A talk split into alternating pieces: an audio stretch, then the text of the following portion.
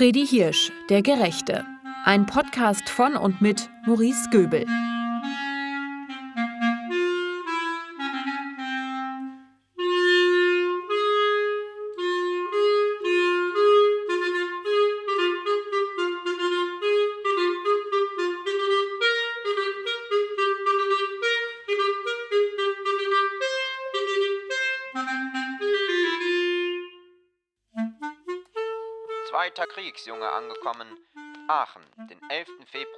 1916.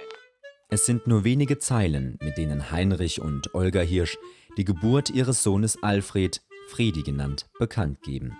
Das Paar aus der Neupforte 13 hatte schon im ersten Jahr des Krieges in der ehemaligen Kaiserstadt Aachen einen Jungen namens Paul geboren. Die Geburt ihres zweiten Kriegsjungen verkünden die Eltern schon nach einem Tag im Aachener Anzeiger, dem liberalen politischen Tageblatt der Stadt.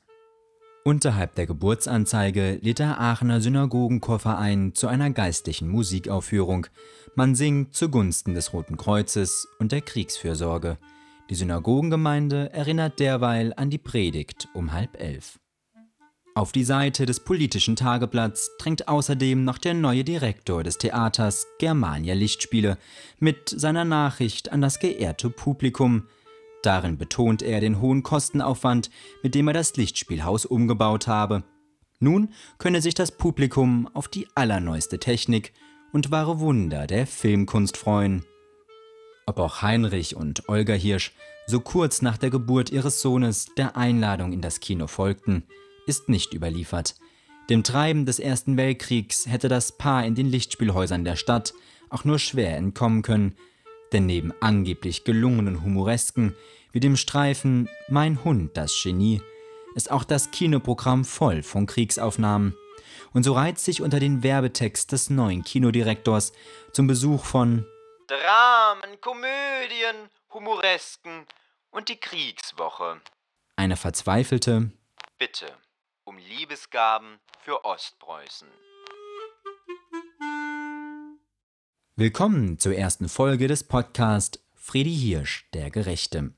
Mein Name ist Maurice Göbel und in den nächsten Minuten begeben wir uns gemeinsam auf eine Reise zurück in das Leben von Fredi Hirsch. Wir wollen verstehen, was sein Denken prägte und die ersten Stationen seines Lebens kennenlernen.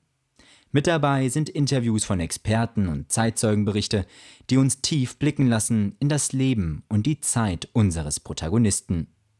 Friedi Hirsch und die Welt um ihn herum verändern sich in den Jahren von 1916 bis 1935 enorm. Ich freue mich, Ihnen Friedi Hirschs Welt zu zeigen.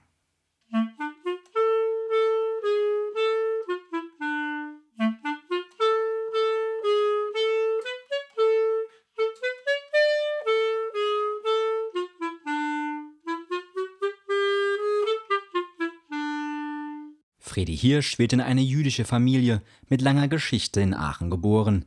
Der Name Hirsch steht vor allem in Verbindung mit Metzgereien und dem Fleischhandel der Stadt.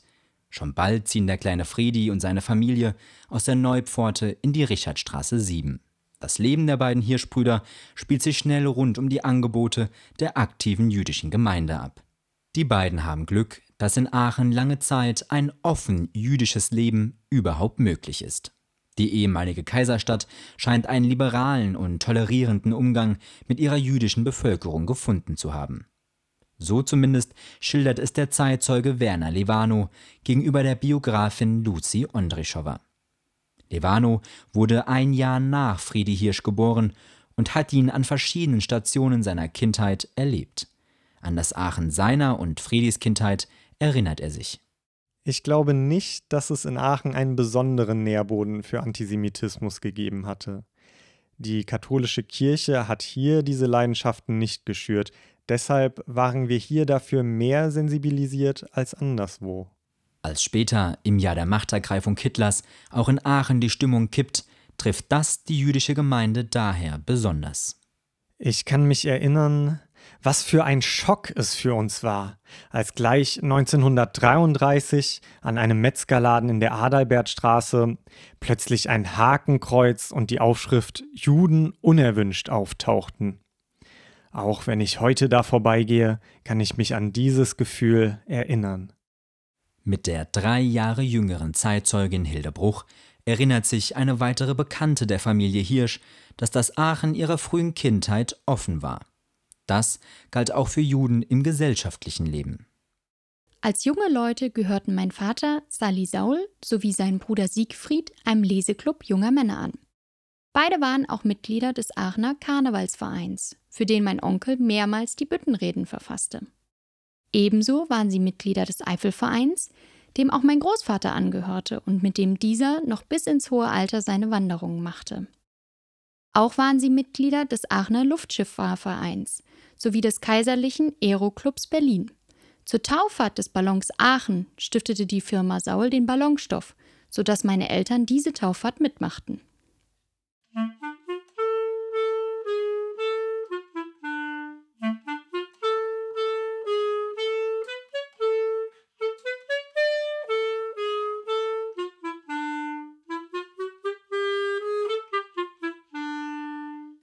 Die Lage der jüdischen Gemeinde im Aachen der 20er Jahre trügt jedoch.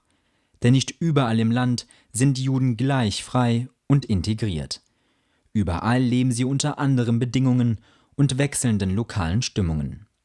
Wie sich die rechtliche Situation im Land von der Lebensrealität unterscheidet, wollte ich von einem Experten wissen und habe mich deshalb mit Herrn Dr. Markus Roth getroffen. Er ist wissenschaftlicher Mitarbeiter am Fritz Bauer Institut für Geschichte und Wirkung des Holocaust in Frankfurt. Er kennt die Lage nach dem Ersten Weltkrieg genau. Also rechtlich gesehen war die Situation der Juden im Deutschen Reich im Ersten Weltkrieg so, dass sie ja seit einigen Jahrzehnten emanzipiert waren im Deutschen Reich mit der Gründung des Kaiserreichs 1871. Das heißt theoretisch gleichgestellt. De facto ähm, die Lebenswirklichkeit hinkte da hinterher. sie litten unter einem Alltagsantisemitismus, dem sie auf Schritt und Schritt eigentlich begegneten, auch im Berufsleben und waren aus manchen Bereichen tatsächlich dann doch ausgeschlossen de facto, das äh, vor allem aus dem Teilen des Staatsdienstes und auch mit bestimmten Positionen in der Reichswehr. Dabei kämpfen in den Reihen der Reichswehr auch knapp 100.000 Juden, was ihrem Anteil an der Bevölkerung entspricht. Und trotzdem wird den Juden schon bald von rechts vorgeworfen, für die Niederlage im Ersten Weltkrieg und den Untergang des stolzen Deutschen Reiches verantwortlich zu sein. Vom Aufbruch in die Demokratie profitieren deshalb nicht alle in Deutschland gleich stark. Das Alte und Morsche Monarchie ist zusammengebrochen. Es lebe das Neue, es lebe die Deutsche Republik. Also mit Blick auf die Juden war eigentlich die, waren weite Teile der deutschen Gesellschaft der Weimarer Republik nicht offener als in der Zeit davor, denn da war genauso Antisemitismus in verschiedenster Intensität dann am Werke. Deutschland geht es nach dem Krieg vor allem wirtschaftlich schlecht und die Menschen sind nach Handelsblockaden und den Verlusten des Krieges erschöpft und teilweise ausgehungert. Auch in Aachen ist die Nachkriegszeit eine Zeit des Mangels und der Armut vieler Familien. Friedi Hirsch und sein Bruder erleben die Armut vor allem in den Familien ihrer Freunde, denn dank der Eröffnung eines Lebensmittelhandels durch den Vater müssen die beiden Hirschbrüder wohl nicht allzu sehr um ihre Existenz bangen. Doch auch diese relative Sicherheit ist wie so vieles in Friedi Hirschs Leben nicht von langer Dauer. Im Jahr 1926 trifft ein harter Schicksalsschlag die Familie Hirsch. Vater Heinrich steht zu Beginn des Jahres vor dem Ende seines Lebens. Den Kampf gegen eine schwere Krankheit verliert er am 5. Februar dann endgültig. Der Familienvater hinterlässt eine Frau und zwei Kinder mit einem Lebensmittelgeschäft und der Unsicherheit, wie die Familie in Zukunft leben soll. Für den kleinen Friedi dürfte der Tod des Vaters besonders schwer sein. Nur vier Tage vor seinem zehnten Geburtstag muss er sich am Grab von seinem Vater verabschieden. Und gerade jetzt, wo die beiden Brüder ihre Mutter am meisten brauchen, scheint Olga Hirsch mit der Situation überfordert. Die Nichte Friedi Hirschs, Rachel Masel, sagt, dass ihre Großmutter für Friedi und seinen Bruder wohl keine gute Mutter war, und sie nennt bedrückende Beispiele, um das zu bestätigen. So erzählt sie, dass Olga Hirsch lieber ins Lokal gegangen sei, als sich um ihre beiden Kinder zu kümmern, als diese 40 Grad Fieber hatten. Außerdem habe ihr Vater Paul erzählt, dass seine Mutter gar ein ganzes Jahr verschwunden sei und die beiden Jungen bei Fremden abgegeben habe. Die Mutter habe sich in all der Zeit nicht einmal bei ihren beiden Kindern gemeldet. Nachdem Friedi als Grundschulkind vermutlich die städtische israelitische Volksschule besucht, ist er ab 1926 Schüler an der Hindenburg-Schule. Hier wird er nicht mehr nur mit anderen jüdischen Kindern unterrichtet, sondern trifft täglich auf christliche Kinder und Lehrer. Die Biografin Lucy Ondrischowa schreibt, dass man Fredi Hirsch 1931 ein Abgangszeugnis aushändigt. Der Grund? Ein angeblicher Wohnungswechsel der Familie. Wohin die Familie in Aachen umzieht und welche Schule er danach besucht, ist nicht überliefert. Der Zeugnisliste nach wird dem 15-Jährigen bei seinem Abgang ein einwandfreies Verhalten gegenüber Mitschülern und Lehrern bescheinigt. Friedi Hirsch scheint sich mit den christlichen Klassenkameraden und Lehrern also gut verstanden zu haben. Auch die Zeitzeugin Hilde Bruch erinnert sich nicht an eine Ausgrenzung von Juden in der Schule. In ihren unveröffentlichten Erinnerungen schreibt sie, dass weder von Mitschülern noch Lehrern eine Feindseligkeit ausging. Es ist daher anzunehmen, dass Friedi Hirsch vor allem die Fächer in der Schule zu schaffen machen. Hin und wieder kommt er mit schlechten Noten nach Hause. Damals bewertet man noch in vier Notenstufen, von sehr gut bis ungenügend. Doch die Note 1 schafft es nur im Fach Sport auf Friedis Zeugnis. Ansonsten überwiegend Dreien auf dem Notenpapier. Die Fächer Französisch, Englisch, Erdkunde und Physik scheinen den 15-Jährigen weniger zu begeistern als etwa das Turnen in der Schule. Ein weiterer Beweis für seine lebenslange Freude an sportlichen Aktivitäten. Der Biograf Dirk Kemper schreibt, dass Friedi Hirsch am Ende seiner belegten Schulzeit sogar versetzungsgefährdet sei. Doch wer den späteren Friedi Hirsch kennt, sieht schon in den Noten des Aachener Schülers den Beginn einer lebenslangen Schwäche. Das Erlernen von Sprachen liegt ihm einfach nicht. Und dennoch bleibt Bildung etwas, für das Friedi Hirsch stets besonders eintritt, für seine Schützlinge wird er später immer wieder versuchen, selbst unter den widrigsten Umständen und großem Risiko Unterricht zu organisieren.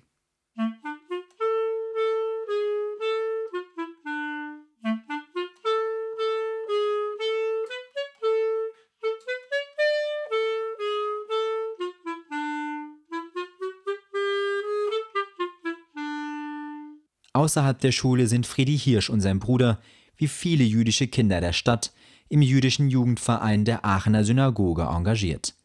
Hier erleben die beiden eine Gemeinschaft und Bindungen, die ihnen zu Hause durch den Tod des Vaters und dem Verhalten der Mutter wohl verwehrt bleiben. Lucy Ondrischowa zitiert die Erinnerungen Hilde Bruchs.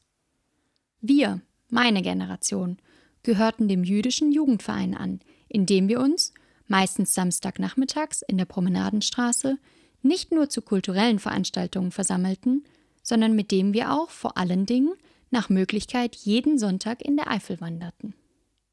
Für Friedi Hirsch wird vor allem seine Zeit bei den Pfadfindern und dem Turnen ein Leben lang wichtig bleiben. Kontakte, Ideen und Ziele, die er hier auffasst, formen sein Bild der Welt und von sich selbst. Dass diese Zeit für Friedi Hirsch unheimlich bedeutend ist, findet auch Dirk Kemper. Der Autor von Biografien und Drehbüchern hat mit seinem Buch Friedi Hirsch und die Kinder des Holocaust die bedeutendste deutsche Biografie über Friedi Hirsch geschrieben. Ohne seine Aufarbeitung der bewegenden Lebensgeschichte Friedi Hirschs wäre auch dieser Podcast nicht möglich gewesen.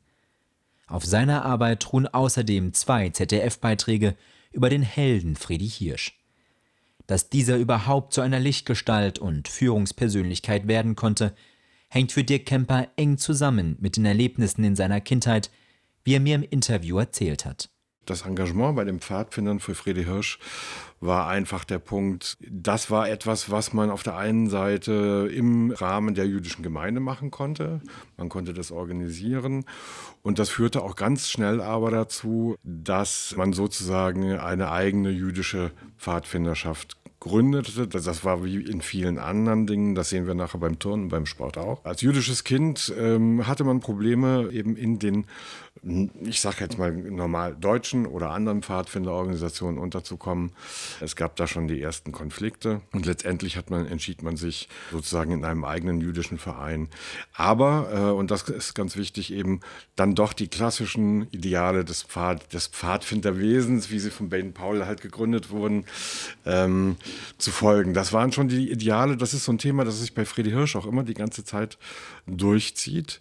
Ich denke, was ihn daran fasziniert hat, war nicht zuletzt auch die straffe militärische Organisation. Da ist, kommt ja die ursprüngliche Idee auf der einen Seite her. Auf der anderen Seite aber eben das letztendlich doch friedfertige Miteinander, das dort gepflegt wurde. Und so platt es sich vielleicht anhören mag, aber wenn man das Leben sich von Friedrich Hirsch vor Augen führt, jeden Tag eine gute Tat.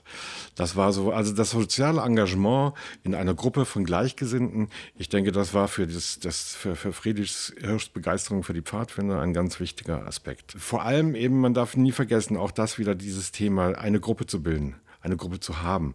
Eine Gruppe mit gleich, nicht nur Gleichgesinnten, sondern eben Menschen mit dem gleichen Schicksal. Deswegen lag es eigentlich auf der Hand, diese jüdische Pfadfindergruppe eben in Aachen dann auch zu gründen. Und noch ein letzter Aspekt, was das, die Pfadfinder angeht. Ähm, es gab eine große Naturbegeisterung. Das war von Aachen aus natürlich relativ einfach auch zu befriedigen. Aber man ging in die Wälder, man raus aus der Stadt. Das war diese klassische Bewegung natürlich der 20er Jahre, wenn man sich Aachen vorstellt in dieser Zeit, wie es aussah, um die Synagoge rum eng bebaut, enge Gassen, wenig Licht. Das waren ja noch uralte Strukturen eigentlich. Man hatte wenig Bewegung, die Kinder vor allem, es drängte sich raus in die Natur. Und das alles zusammen sozusagen erfüllte sich optimal eigentlich in der Pfadfinderbewegung. Das Turnen war für Friedi Hirsch natürlich und nicht nur für Friedi Hirsch, sondern ganz insbesondere, das merkt man in Aachen, an der Geschichteentwicklung des jüdischen Turnsportvereins. Das war die ganz klare Reaktion darauf, dass das Turnen als deutsche, der deutschesten Sportarten sozusagen, natürlich ganz gezielt und sehr, sehr deutlich Juden ausgegrenzt hat und damit gar keine andere Wahl blieb, auf der anderen Seite als seinen eigenen Sportverein zu gründen. Gleichzeitig aber eben auch für Fredi Hirsch, das merkt man ganz früh, der Ausdruck in der Körperlichkeit, in der Bewegung, in der Dynamik, das spielte für ihn ganz, ganz, ganz große Rolle. Und der Aachener Turnsportverein, der jüdische, war da sehr weit vorne, war einer der führenden Studenten in ganz Westdeutschland, würde ich sagen. Und da war er sehr engagiert und das erfüllte so ziemlich viel von dem, was er sozusagen als eigene jüdische Position eben auch, das gehörte zusammen. Der körperliche Ausdruck sozusagen im jüdischen Umfeld war für Friedrich Hirsch sehr wichtig. Dass Friedi Hirsch durch die Ideale der Pfadfinder ein Leben lang geprägt bleibt, sagt auch der Zeitzeuge Werner Levano. Er nimmt den jungen Friedi als Leiter seiner Pfadfindergruppe in Aachen wahr. Gegenüber Lucy Ondrischowa erinnert er sich. Ich wurde im Oktober 1917 geboren, bin also etwas jünger als Friedi. Er war mein Pfadfinderführer. Eine Gruppe leitete sein Bruder Paul und die andere er. Das, was ich über seine Tätigkeit während des Krieges erfahren habe und immer noch erfahre, überrascht mich nicht. Ich begreife und verstehe es, weil ich ihn schon als Junge kannte und weiß, aus was für einer Umgebung er kommt hier in Aachen, in Prag, in Theresienstadt, in Birkenau, immer ist es dasselbe, immer erkenne ich ihn. Er war einfach ein Pfadfinder, bis zum letzten Augenblick Pfadfinder. Er konnte nicht anders handeln. Wir waren zwar jüdische Pfadfinder, aber wie ich mich daran erinnern kann, kamen die allgemeinen Pfadfinderideale vor dem Judentum. Erziehung zu Toleranz, Solidarität, freiwilliger Disziplin, jeden Tag eine gute Tat, Erziehung zu Demokratie. Natürlich hatten wir Appelle, standen in Hab-Acht-Stellung und marschierten in Uniform, aber das Denken war frei. Das Zentrum unseres Lebens war die Synagoge. Etwas später heißt es, Unser Terrain war die Eifel, das ist ein vulkanisches Bergland unweit von Aachen. Wie alle Jungen haben wir das Abenteuer gesucht und hier ausgiebig genossen. Wir haben um die Fahne gekämpft, Wege anhand von Nachrichten gesucht, gezeltet. Wir haben viel Sport getrieben. Fredi war Meister im Speerwurf. Er war wirklich ein außergewöhnlich guter Sportler. Im Unterschied zu seinem Bruder war er überzeugter Zionist aber fand mit jedem eine gemeinsame Sprache. Er suchte den jüdischen Weg, wohingegen Paul sich viel mehr als deutscher Jude fühlte. Er konnte sich nicht vom Deutschtum absondern. Laut der Nichte Friedi Hirschs sollen ihr Vater und Onkel eigentlich sehr ähnlich gewesen sein. Auch auf Fotos könne man das erkennen. Im Gespräch mit der Biografin Lucy Ondrischowa sagte sie dennoch, dass sie glaubt, zwischen ihrem Vater und seinem Bruder habe eine große Rivalität geherrscht. Die ideologischen Risse innerhalb des deutschen Judentums machten auch vor der Familie Hirsch nicht Halt.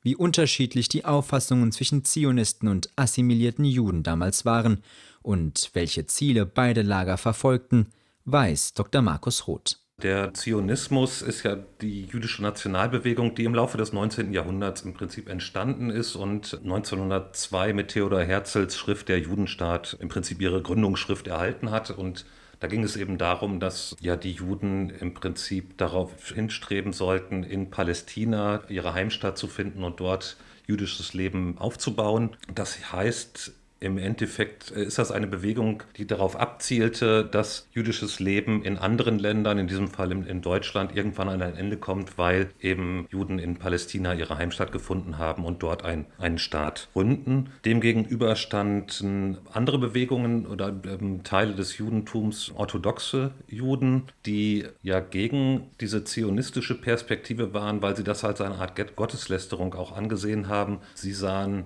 die Erlösung ähm, von, von der Diaspora und, und der Verfolgung müsse dann ja von, von Gott ausgehen letztendlich. Und dann gab es in Deutschland auch sehr breit vertreten ein liberales Judentum, das letztendlich ja eben so den Assimilierungsgedanken hochgehalten hat, die sich eben als Teil der deutschen Nation und Kultur verstanden haben und als Deutsche, als äh, Deutsche jüdischen Glaubens und als solche dann eben in, in Deutschland leben wollten, genauso wie ähnliche Bewegungen des Judentums in anderen Ländern, in Frankreich, in äh, Polen und anderswo dann in den jeweiligen Ländern ihr, ihr Heil gesucht haben sozusagen.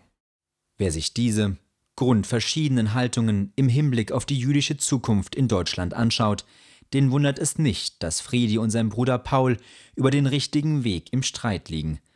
Beide werden laut Lucy Ondrischowa von Dr. Schönberger, dem Rabbiner ihrer Gemeinde, geprägt. Dabei soll besonders Paul Hirsch seinen späteren Entschluss, selbst Rabbiner zu werden, aufgrund der Erfahrungen mit ihm gefällt haben. Fredi hingegen scheint vor allem die Zeit im jüdischen Pfadfinderbund ideologisch geprägt zu haben. Die Ideale des Zionismus bestimmen sein Denken und Handeln immer mehr.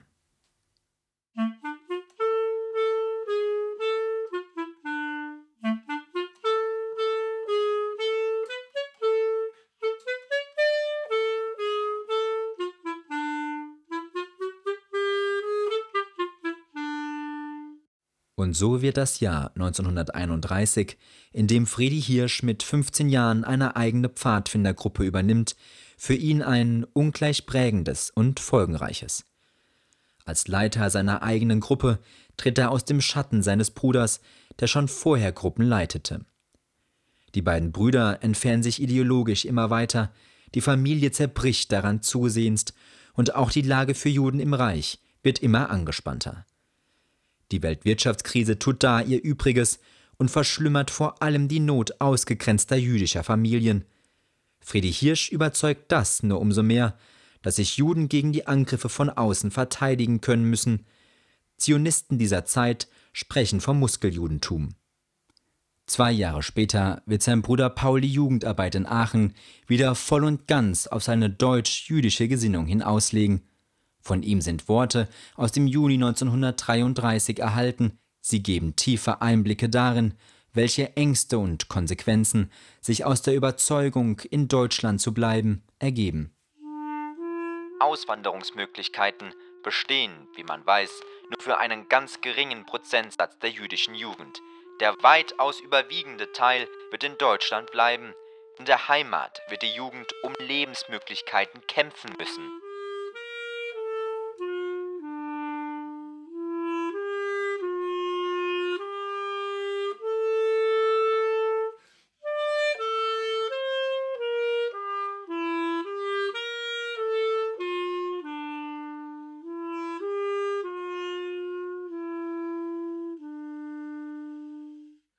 An dieser Stelle lohnt es sich, denke ich einmal, kurz zurückzutreten. Wir haben Friedi Hirsch und sein Leben inzwischen 15 Jahre lang begleitet und einiges von dem erfahren, was sein Denken und Handeln beeinflusste. Dabei mag man manchmal vergessen, dass Friedi Hirsch eigentlich noch ein Kind ist. Und dennoch verlangen die Herausforderungen der Zeit von ihm, dass er ideologisch und bald auch ganz persönlich selbstständig wird. Seine Gedanken werden zu der Zeit oft darum kreisen, wie er seinen Bruder und andere nur von einer Zukunft in Palästina überreden kann. Er wird sich oft fragen, wann auch seine Ausreise aus der deutschen Heimat endlich bevorsteht und wie er den Problemen zu Hause entkommen kann. Fredi Hirsch ist mit 15 Jahren einer Welt ausgesetzt, die ihn zu großen Teilen ablehnt und hasst. Und das nicht nur für seinen Glauben, wie wir später herausfinden werden.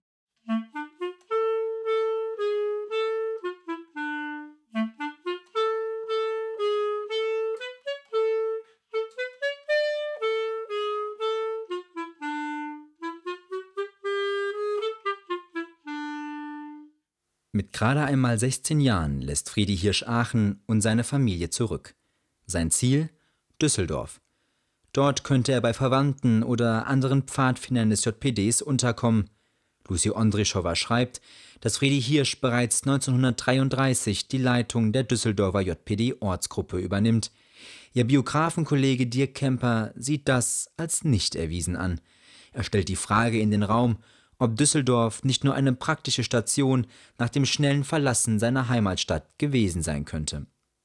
Beide Biografen erzählen jedoch die gleiche Geschichte, nach der Friedi Hirsch 1932 in eine handfeste Schlägerei gerät. Er und andere Pfadfinder sind auf dem Heimweg von einer Wanderung, als sie auf eine Gruppe der bündischen Jugend treffen. Die Mitglieder der sogenannten Kittelbach-Piraten eint ihre völkisch-nationalistische Gesinnung. Bereits in Aachen wird Fredi Hirsch sehr wahrscheinlich Konfrontationen zwischen rechtsradikalen Jugendgruppen und seinen jüdischen Kameraden erlebt haben. Doch der folgende Vorfall, den der Zeitzeuge Hans-Joachim Baum beschreibt, verdeutlicht, wie schnell Fredi Hirsch und seine jüdischen Freunde zur Zielscheibe rechter Gewalt werden. Kurz vor der Machtergreifung wurden jüdische Pfadfinder auf der Heimfahrt von einer Wanderung im Vorderperron eines Straßenbahnwagens der Linie 12 zwischen Ratingen und Düsseldorf von einer nationalsozialistischen Rowdy-Gruppe angegriffen, die sich Kittelbach-Piraten nannte.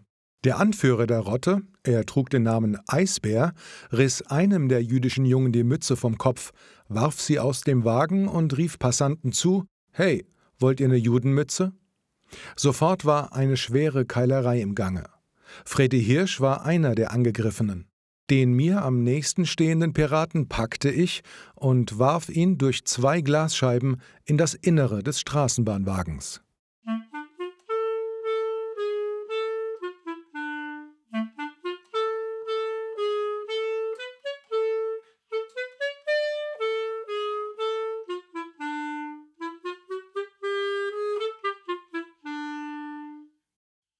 Die Welt um Friedi Hirsch hat sich verändert.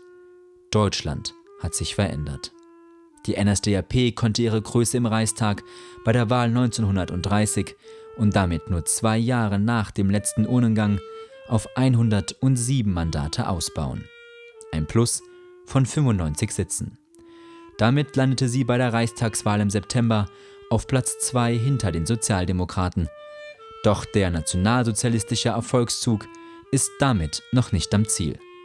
Bei den Reichstagswahlen 1932 landet die NSDAP mit 37,3 Prozent der Stimmen vor der SPD. Das bürgerlich-konservative Lager schließt daraus, dass man an Hitler nun nicht mehr vorbeikommt. Die Demokraten versagen, dem rechten Terror in den Straßen eine geeignete Politik entgegenzusetzen. Die Idee, man könne Hitler im Amt zähmen, wird zur Katastrophe. Deutschland ist auf dem Weg in den Untergang und breite Teile der Bevölkerung unterstützen die antisemitische Agenda Hitlers und der NSDAP. Ich habe Herrn Dr. Roth gefragt, was die Machtergreifung Hitlers mit der Ernennung zum Reichskanzler am 30. Januar 1933 und das Ermächtigungsgesetz nur wenige Wochen später für die jüdische Bevölkerung bedeuten. Ja, das ist eine schwierige Frage, wie weitreichend äh, diese Machtergreifung oder die Übertragung der Macht, müsste man ja eigentlich sagen, an, an Hitler ähm, ging. Es waren anfangs so im, im Februar, März wohl gar nicht so wenige, die tatsächlich der Überzeugung waren, dass diese Regierung auch bald abgewirtschaftet hätte. Man hatte sich im Laufe der Zeit an viele kurzlebige Regierungen gewöhnt und da schien es nur natürlich davon auszugehen, dass auch die Nationalsozialisten relativ schnell abgewirtschaftet hätten. Dem entgegensteht allerdings, dass ja doch Hunderttausende oder Millionen dann in den ersten Monaten in die Partei zum Beispiel drängten, also doch eigentlich davon anscheinend ausgingen, dass das etwas längerwieriges ist. Es ist so, dass für Juden dieser Tag und was auf, also dieser Tag der ähm, die Ernennung Hitlers zum Reichskanzler und dann die darauf folgenden Wochen und Monate ein ganz empfindlicher Einschnitt war und durchaus von vielen auch so empfunden wurde oder es zumindest befürchtet wurde, dass es äh, dahin geht. Denn auch Juden waren wie alle anderen im Land natürlich erstmal in einer gewissen Ungewissheit, äh, was, was wird jetzt, wie, wie entwickelt sich die Lage. Aber mancherorts spürten sie dann doch recht schnell, dass sich fundamental etwas geändert hat wenn zum Beispiel SA-Männer oder andere Parteivertreter ihrem Judenhass freien Lauf ließen und dann auch Juden mit Gewalt angingen, anpöbelten und so weiter und dies einfach keine Konsequenzen hatte. Dass wegfiel, dass die Polizei zum Beispiel ein Ordnungsfaktor sein könnte. Dass man vor Gericht kein Gehör mehr fand, dass das Unrecht nicht mehr geahndet wurde. Unrecht, was eigentlich de facto auch noch nach 1933 Unrecht hätte sein müssen und auch von der Justiz als solches behandelt worden müssen. Also das ging schon sehr tief und dann gab es ja auch sehr früh ganz klare Signale, dass Juden in vielen Bereichen unerwünscht sind. Das äh, fing an dann mit dem Boykott jüdischer Geschäfte und, und, Arztpraxen und anderem am 1. April 1933, was ja ein klares Signal war. Wenige Tage später, am 7. April 1933, das Gesetz zur Wiederherstellung des Berufsbeamtentums, wie es hieß, das eben für viele Juden, von einigen Ausnahmen abgesehen, dann den Verlust ihrer Stelle bedeutete in der Hochschule und anderswo im Staatsdienst. Und das im Zuge des mit diesem Gesetz eingeführten sogenannten ARIA-Paragraphen auch ganz viele Verbände, Sportvereine, Schützenvereine und andere eben so einen sogenannten ARIA-Paragraph eingeführt haben, zum Teil aber auch schon vor diesem Gesetz, mhm. also bevor der Staat aktiv geworden ist. Also es sozusagen einen breiten gesellschaftlichen Ausschluss auch von Juden gab. Und dann auch das Phänomen, dass eben sich Nachbarn, Bekannte abgewandt haben, nicht mehr gegrüßt haben. Auf der anderen Seite gab es aber auch das Phänomen, dass sozusagen demonstrativ gegrüßt wurde, zum Teil auch von Fremden dann eher jüdische Geschäfte aus, aufgesucht wurden, um Solidarität auszudrücken. Aber das doch ein sehr viel kleineres Phänomen als äh, eben die breite Ausgrenzung dann in der Gesellschaft und in all diesen Vereinen und, und Einrichtungen. Ja, also das ist sozusagen neben diesem Boykott am 1. April sich dann so ein stiller Boykott in der Gesellschaft eigentlich entwickelt hat. Für Friedi Hirsch bleibt Düsseldorf nur ein kurzes Kapitel. Im Laufe des verhängnisvollen Jahres 1933 lässt er sich in Frankfurt am Main nieder.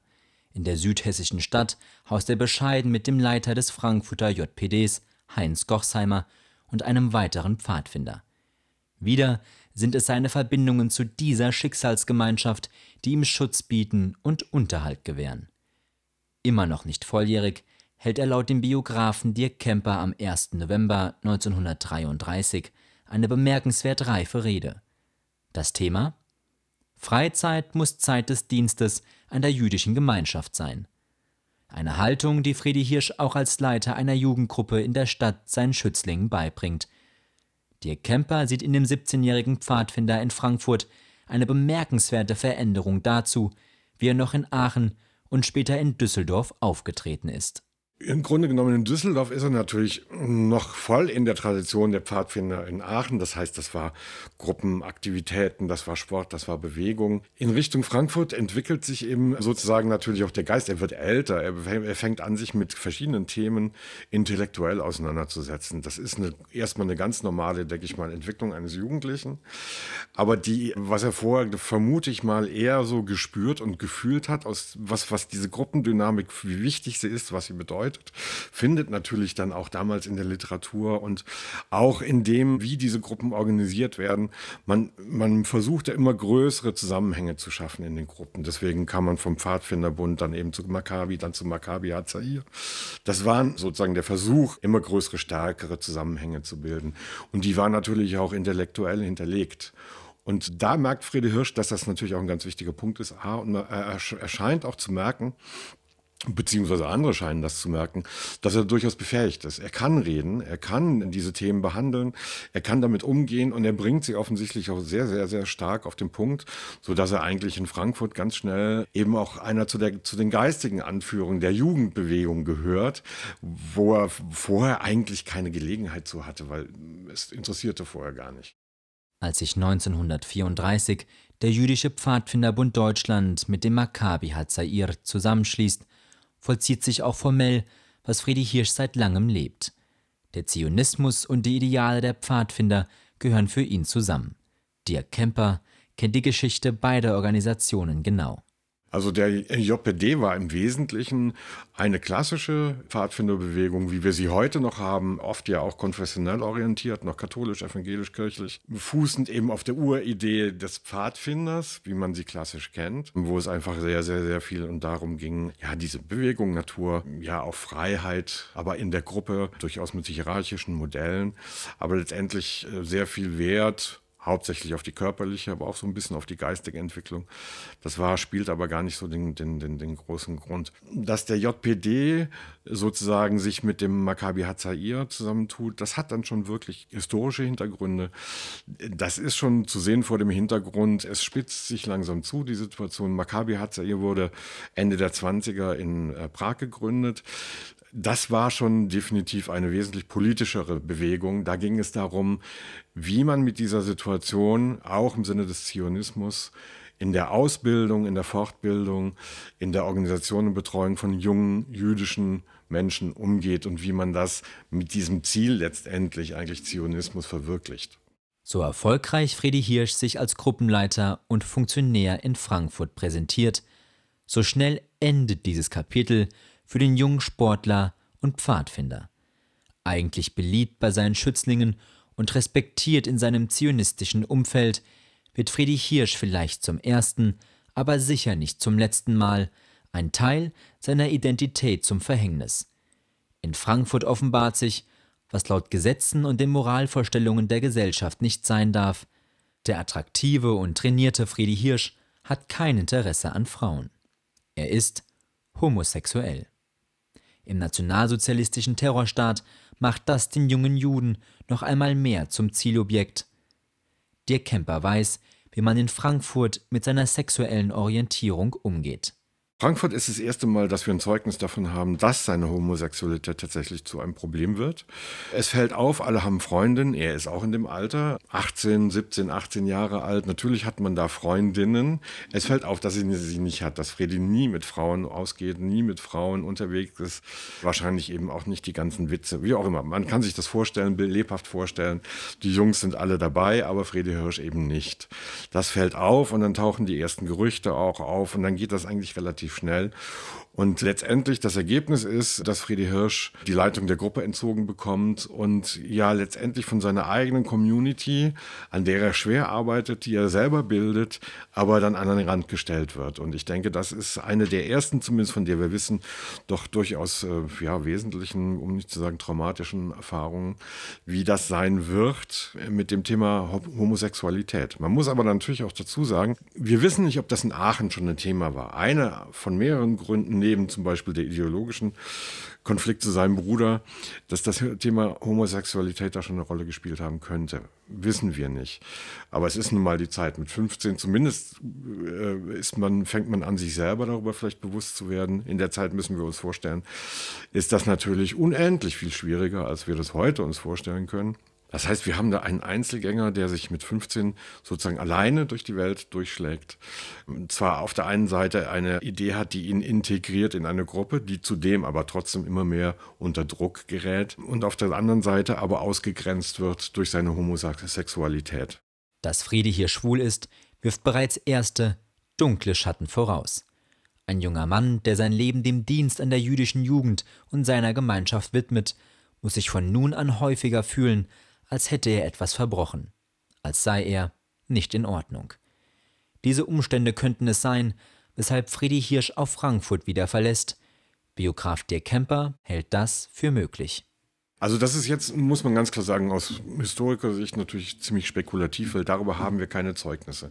Aber es ist natürlich, äh, es liegt auf der Hand, er bekommt die Gruppenführung entzogen. Das Gerücht ist in der Welt. Das werden wir später noch merken. Es ist jetzt in der Welt und damit muss er leben. Und damit hat er natürlich, äh, andere machen ihm Schwierigkeiten. Das heißt, das kann in Frankfurt durchaus das erste Mal gewesen sein. Er, er zieht weiter, er versucht weiter, den Kontakt natürlich zum Sport zu halten. Es gibt so diese, diese Richtung, ja, als Sportlehrer auch zu arbeiten. Das könnte seine Zukunft sein. Er war ja wirklich ein grandioser Sportler. Das ist auch die Zeit, wo jetzt die großen, später die großen Gerüchte auftauchen, was er in dieser Zeit alles gemacht hat.